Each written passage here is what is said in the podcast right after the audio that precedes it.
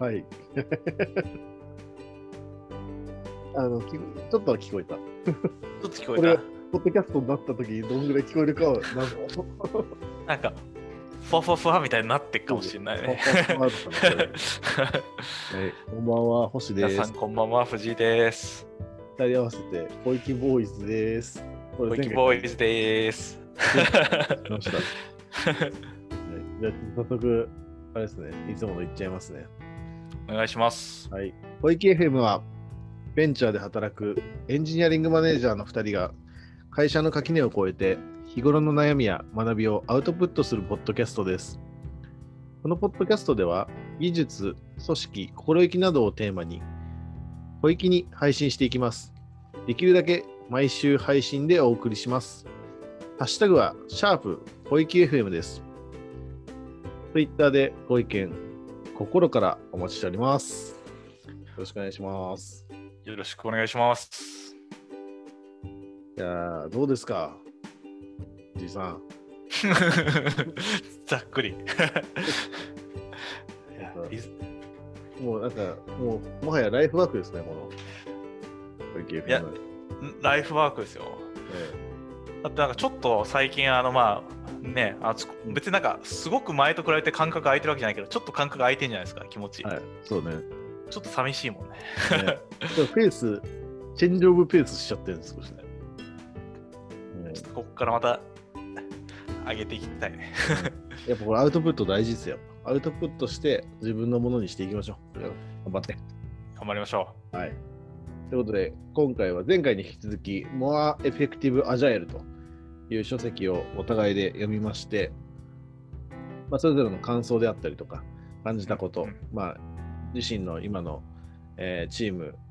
に関係することなどをこう話してたわけなんですけども、前回では全然収まりきらないということで、今日その第2回としてやっていきたいと思います。うよろしくお願いします。はい。それでは、まあ、先週、あ前回ちょっと、えー言えなかった、僕がこの本読んで、おっと思った、ちょっと胸に突き刺さった、えーところがあります。えーあの切ない気持ちになったんですけど、まあ、あの言葉としてはスクラムバットっていう、あのまあアルファベットの続きでスクラムって SCRUM で、ハイフンでバットっていう、あの、しかしですね、だがしかしの逆説のバットがくっついててスクラムバットっていう言葉なんですけど、まあ、そこが、そのスクラムの一般的な失敗モードっていう章で、結構、まあ、あの、非効果的なスクラムの実践の方法みたいなことが述べられているところで、はいはいはい、えー最も効果のない実践はスクラムバットと呼ばれていて、スクラムを実施していると言いながら肝心なプラクティスの一部を省略していることを意味する。書いてあります。で、まあ、例を挙げると、スクラムを実践しているがデイリースタンドアップを行っていない。スクラムを実施しているがレトロスペクティブを行っていない。スクラムを実施しているがプロダクトオーナーのポストが空いたままである。などがある。まあ、効果を期待できないスクラムの実践では大抵スクラムの基本的な特性が少なくとも一つ欠けていると。うんうんまあなんかその、じこの事例としては、まあ、イヤーマイスターでのやり方って、まあちゃんと、ちゃんとっていうのは変ですけど、こういうあのデイリーハドルだったりとか、振り返りもそうですし、あのプロダクトオーナー的なあの動きをしている、まあ、うちだとエンジニアがやることもあるし、ディレクターがやることもあるんですけど、まあ、その動きはやってるんですけど、この、俺らスクラムやってるぞって言って、このポストに名前を付けてるわけでもなかったりとか、あとまあ一番の違いはスクラムマスターっていう役割の人を、まあ、専任でおけてないなっていうのがあって、それが結構スクラムバットなんじゃねえかというのは少し、あの読んでて感じたんですよね。うんうんうんうんうんそのスクラムブートキャンプっていう本を読んだりとか、あの、はいはいはいその他にもいろいろ、なんか書籍はそのチーム内で何人かで呼び回して、まあ、どんな開発フローがいいのかみたいな、どんなアジャイルのチームがいいのかみたいな話をしたことがあって、多分まあその認識はあってて、どんやばい人ってこのチームがいいよねっていうのは、みんなあの認識を持ってやってるんだけども、それがなんかスクラムのルールに完全に合致してるかっていうと、ああ、ちょっとこのスクラムバットなとこあるんだろうなっていうのは、ちょっと胸が痛かったところですね。うんうんうんスクラムマスター、専任を採用、いつぐらいのフェーズでするか問題にもつながります。そうっすね。あのまさに今、僕らの会社は採用していまして、あ採用ポジションを出してまして、スクラムマスター、アジャイルコーチの募集をしてますね。うん、その方、もしこうジョインしたときには、なんでしょう、この複数のスクラムに全部にこう顔を出しているような状況ですかね、最初はね。えっと、結構その働き方みたいなところは、まあ、そのインタビューの時にその候補者の方とも話してはいるんですけど、うん結構、まあ、面白いなと思うのは人によって結構考え方が違くて、なるほど。例えばまず一つは一つの現場に入ってその実際の開発の会社の開発のプロセスだったりとか雰囲気とかっていうのを見て、まあ、一つのスクラムからを改善するところから始めたいっていう人もいればあのいろんなところに顔を出して、まあ、その全体感みたいなものを見たいっていう人もいたりとかうん人によって結構そのか課題解決とか現状のキャッチアップのアプローチとかはうん、違うんだなと話聞いてて思いましたね。今、チームとして、そのこれまでそのスクラムマスターっていうのを置いてきたの？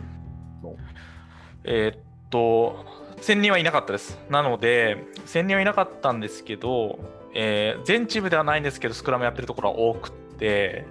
で、スクラムやってるところは、大抵誰かが、まあ一応そのスクラムマスターっていう形で、まあ、そのほもちろん他のロールがあるんですけど、まあ、兼務というか、っていう形でやってるっていう、うんまさに1000人はいないけど、スクラムをやってるっていう感じでしたね。なんで、スクラムバットかもしれない。まあ、よよくあるのは、そのプロダクトオーナーとスクラムマスター兼任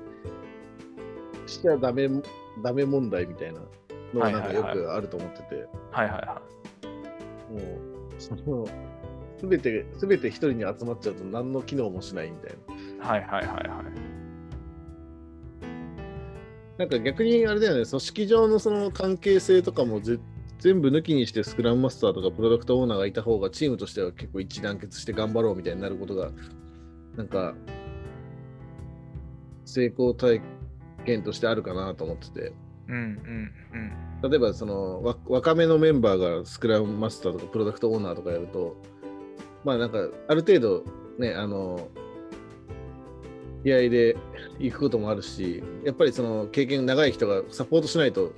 うまくいかなかったりとかもするじゃないですか、チームが。はいはいはいはい。その時の方がこう一致団結感はすごくチームで物事解決していくプロセスは踏みやすいなと思ってて、このチーム自体はですね。うんうんうんうんだからあんまり役職とかにも紐付けない方がいいんだろうなっていうのは、組織上のこうね、上司部下みたいな、うん。はいはいはい。スクラムチームのそのプロダクトオーナーとかスクラムマスターの位置関係っていうのは、あえて話した方がうまくいくんじゃないかっていうのはなんか思ってることです。うんうんうんうん。なるほどね。そうっすね。まあ、あとそのさっきのタイミングとかの話で言うと、うちの場合結構、まあ、自然というか、内部のエンジニア含めて欲しいっていう話が結構上がってきて。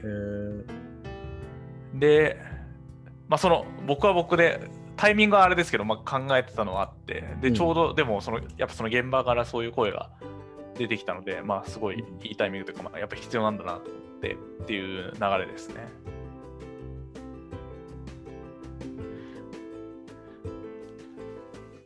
多分最初最初スクラムやってなくて多分スクラムちょっとやり始めてで多分最初はまあ、例えばそれがスクラムバットだったとしてもうん、よ良くなるところはきっとあるはずでそうですね。その何もやってないところからその、まあ、スクラム始めたスプリント始めたっていうタイミングで良くなるとは良くなるところある一方でまあ、でも例えばその本とか読んでるとやっぱこれってうちアジャイルここで書いてるこのやり方ちょっと違うよねとかこれできてないよねとかあったりとかして。うん。いやでもちょっとさっきの星君も少し話したいやでも今のこの規模でこれをやるのはちょっとみたいな。苦しいぞみたいな、っていうフラストレーションとか課題感みたいのがあってうんうん。来ていただきたいっていう 感じなんじゃないかな多分。スクラムバットね。まあでも実質多分すごく部分的にやってるところは多いんじゃないかなと。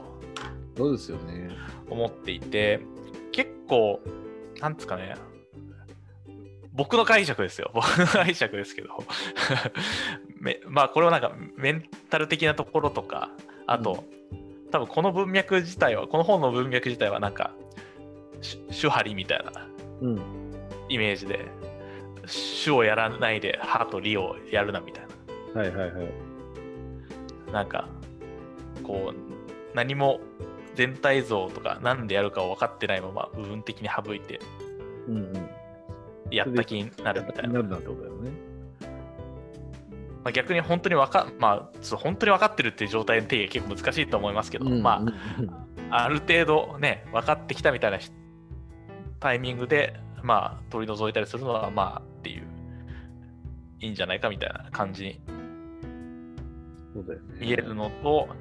まあ、あとやっぱその一部を取り除くと、取り除いてることがなんか自然になっちゃって、うん。なんていうんですかね、なんかその、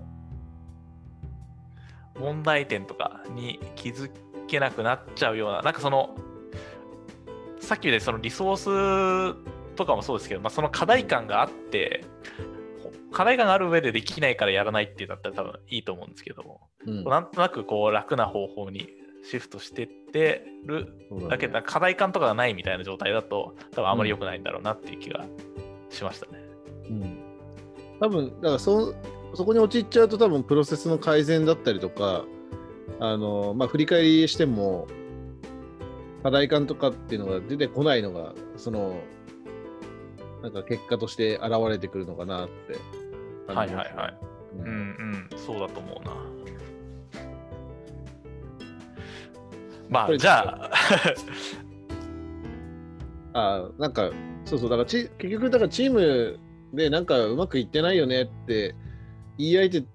言い合えていてそれに対してなんかそれがなんかこのプラクシスのここが足りないからじゃねってチームの中から出てくることっていうのが実は一番健康的なのかもしれないですよね。そのなんかうんうん、やってるやりながら気づいていくというか足りないことを担っていくっていう、まあ、その結果チームが一番成長すチームとそのそこに属している個人が成長していくことになると思うんでなんか多分まあ限られたリソースの中で一番良さげな近しい姿っていうのをまあ目指しつつ現実と理想の狭間でもがきながら ベンチャーは戦っていくんじゃないかなと。まあ、もがくよね。うん。いや、そうなんですよね。もがくんですよ。そう、だからそこの、まあ、それをちゃんと意識しながらやっていこうって思ったのが、僕のなんかこの本読んで感じと、もう一個喋りたかったことですね。はいはいはいはい。そうですね。僕、それで言うと、なんかそのもがくっていう意味では、結構、最後の方かな。どこだっけな。20章うん。とか、その、よくある、まあ、よくあるのかな？その、リリースとかスケジュールとか見積もりの話とか、うん。その、アジャイルに、まあ、さっきの前回話したブラックボックスじゃないですけど、うん。そのアジャイルにすることでパッと見ぼやけたように見えるものっていうかうん。その進捗とかいつまでとかっていうのをどう捉えてどう伝えていくかみたいうん。な難しさは結構あると思っていてうん。今実際僕もどういう流度でとか、どういう風にとかっていうのは悩んでるんですけど、なんか、それはメンバーに対してですか？それとも経営陣だったりとか、あそうですね。まあ後者、うん後後者ですね。後者ですね。まあそうだよね。でもなんかまあここは、まあそのすごい明確な結論があるわけじゃないですけど、うん。なんかその結構なんかその リアルを書いてくれてる感じが良かったのと、この最後の方の241ページ。はい。の、まあそのアジャイルでマニフェストで宣言されてる価値として、なんか顧客のコラボレーションがあるとか、うん。あと、その、どれだ、えっと、なんかそのビジネスに、まあ、貢献するっていうことをそもそも、なんていうかな、やりたいはずっていうのは結構すごいそうだなと思っていて、ああ、そう書いてあった、確かに。この、ここで同じページかな？同じページのうん。その推奨リーダーシップアクションのうん。3つ目のところ、アジャイル開発の目的がビジネスニーズをサポートすることでありっていう、こことが結構、まあ、し大事だなと思ってて、うん。なんか、何のためにそもそもやってんのかみたいな。うん。その認識大事だね。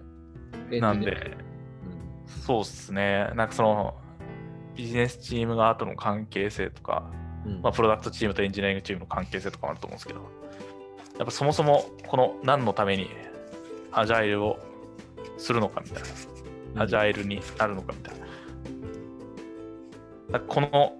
その、なんていうか、大原則を思っておくだけでも、だいぶ変わってくるんだろうなっていう。うん。やっぱ目的って大事だなと思いました。大事ですね。そうそう。結構、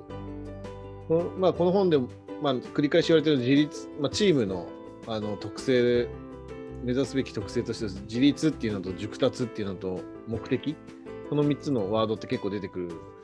話なんですけど、このなんかこれめっちゃ腹落ちしてて、もう読んだ瞬間、もうそうそれそれと思ったから、うん、多分これは結構自分の中でも今まで何年もずっと大事にしてきて考えたなっていうのは僕も思ってますね。うんうんやっぱそのエンジニアってそのまあ僕も一応元エンジニア今は分かんないけど 元エンジニアとしてあの多少なりとも感じてたのはやっぱりそのプログラム書いてたりとかなんか新しいやつ新しい技術をねプロトタイプ作ったりとかそれで動いたとかめっちゃ楽しいじゃないですかやっぱりなんか自分が作ったものが動いて誰かを喜ばせてるって。で、気づくと、やっぱり、プログラムを書くことだったりとか、作ることに夢中になってて、それを何のために作ってたかとか、誰のためにやってんのかみたいのって、気づいたら忘れてて、自分が作りたいものとか、作りやすいもので、どんどんリリースしちゃうことってあると思うんですよ、やっぱり。うんで、目的忘れちゃうと、そんなことに陥るから、結構うちのチームでやるときにもそういう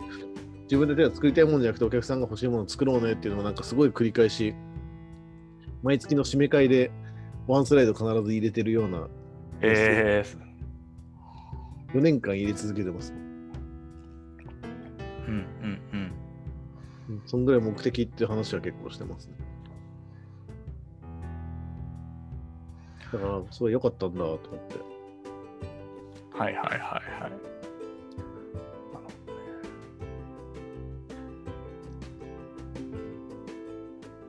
や、大事だね。あと、そうですね、僕はもう一個読んで思ったのは、まあ、そのお客さんが欲しいものって意味で、多分この本のどっかに、あの、顧客との接点とかをできるだけ作った方がいいみたいな多分書いてあったと思うんですけど、あった、場所わかんないけど、あった、それ。そうあれとかもうん本当にいやそうなんですよめっちゃやりたいなとは思ってていやー、俺、どうやるのがいいんだろうなってそこ読んだ後、俺も誰かに Slack 送ったもん、ちょっと。エンジニア、絶対会いに行こうっつって。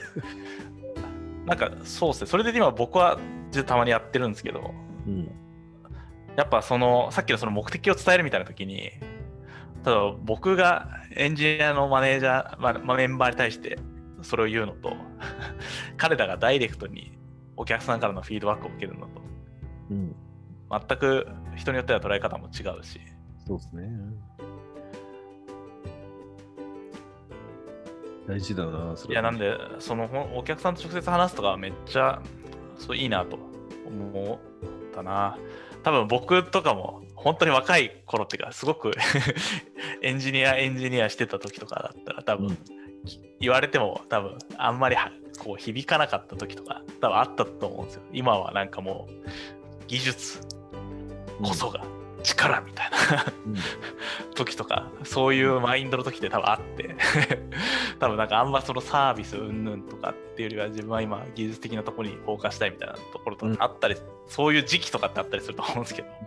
でもななんんかその若気の至りみたいな。いやまあ今でも多分そういうタイミングタイミング自体あると思うんですけど、うん。やっぱその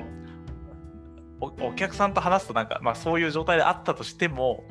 やっぱそこなんかそのお客さんと話してその彼らが困ってることとか不満な部分とかってやっぱ改善したいと思うしうん。なんかそのフィルターを通さずに意見を聞くとかってめっちゃいいなって思って、いやりてえなって思いました。まあ、いろんな声が出ますからね。ポジティブ、ネガティブ、両方。そうなんだよね。そうなんだよね。それをしっかりと受け止める成熟した精神性も必要ですよね。まあまあ確かに。そうですね。そうですね。そうだな、そこら辺もちょっとね、見てて、おお、ああ、やりてえなと思って。うんでも、例えばその、前、あの結構最初に言いますけど、うちの会社のエンジニアとか、海外の方とか多かったりとか、日本語わからない方とかも多いんで、うん。まあまあ、そこをどうしようかなとか。そうですね。ここのために通訳雇うとおかしいですもん。まあまあなんかなくはないと思うんですけどまあなんかそそれでこの温度感が伝わるならそれもいいかなという気がしますけど直接伝わればね。そうそうどうしよっかなとかちょっといやいけっかないやーとりあえずいるだけでもなんか雰囲気はわかんのかなみたいな とかなんかちょっとそんなことを考えましたねあれを読んでてそうシチュエーション全然違うね。うちと。そうねまあそうですよねこのなんかこの本、よかったね。なんかこの、なんとなくやってみた、プチ臨読会企画。いやそうねよかったねなんか同じテーマを持っていろいろ喋れるなっていうのは、なんか、いい企画でしたよ、これ。ちょっとまたいろいろやりたいですねうん。多分本で。やっぱまあ、読むだけで僕らにインプットがあるのもいいし、うん。で、そのインプットしたことをもとにすぐこうやって議論できたりとか、そう。うんなんか喋んないとって思いながら読むから。いろんな意味でいい。アウトプット引き出せるし、まあ、そのインプットしたことをすぐこうやって確認したりとか、多分本とかね、なんかやっぱそう技術系の本とかって一回読んだ時に、なんかちょっと疑問に思うこととかってやっぱ、ここどうなんだろうなみたいなとかって絶対あるけど、うんそれをこうすぐこうやり取りできるのがいいね。うん と思いました。え えので、またやりましょう。ねぜひ。これ、ちょっと定期的にやりたいなと思います、僕も。よろしくお願いします。もし乱入したい方がいたらね、はい。シャープ広域 FM まで、僕も一緒に読会やりたいですって方、お待ちしております。ビルボードです。は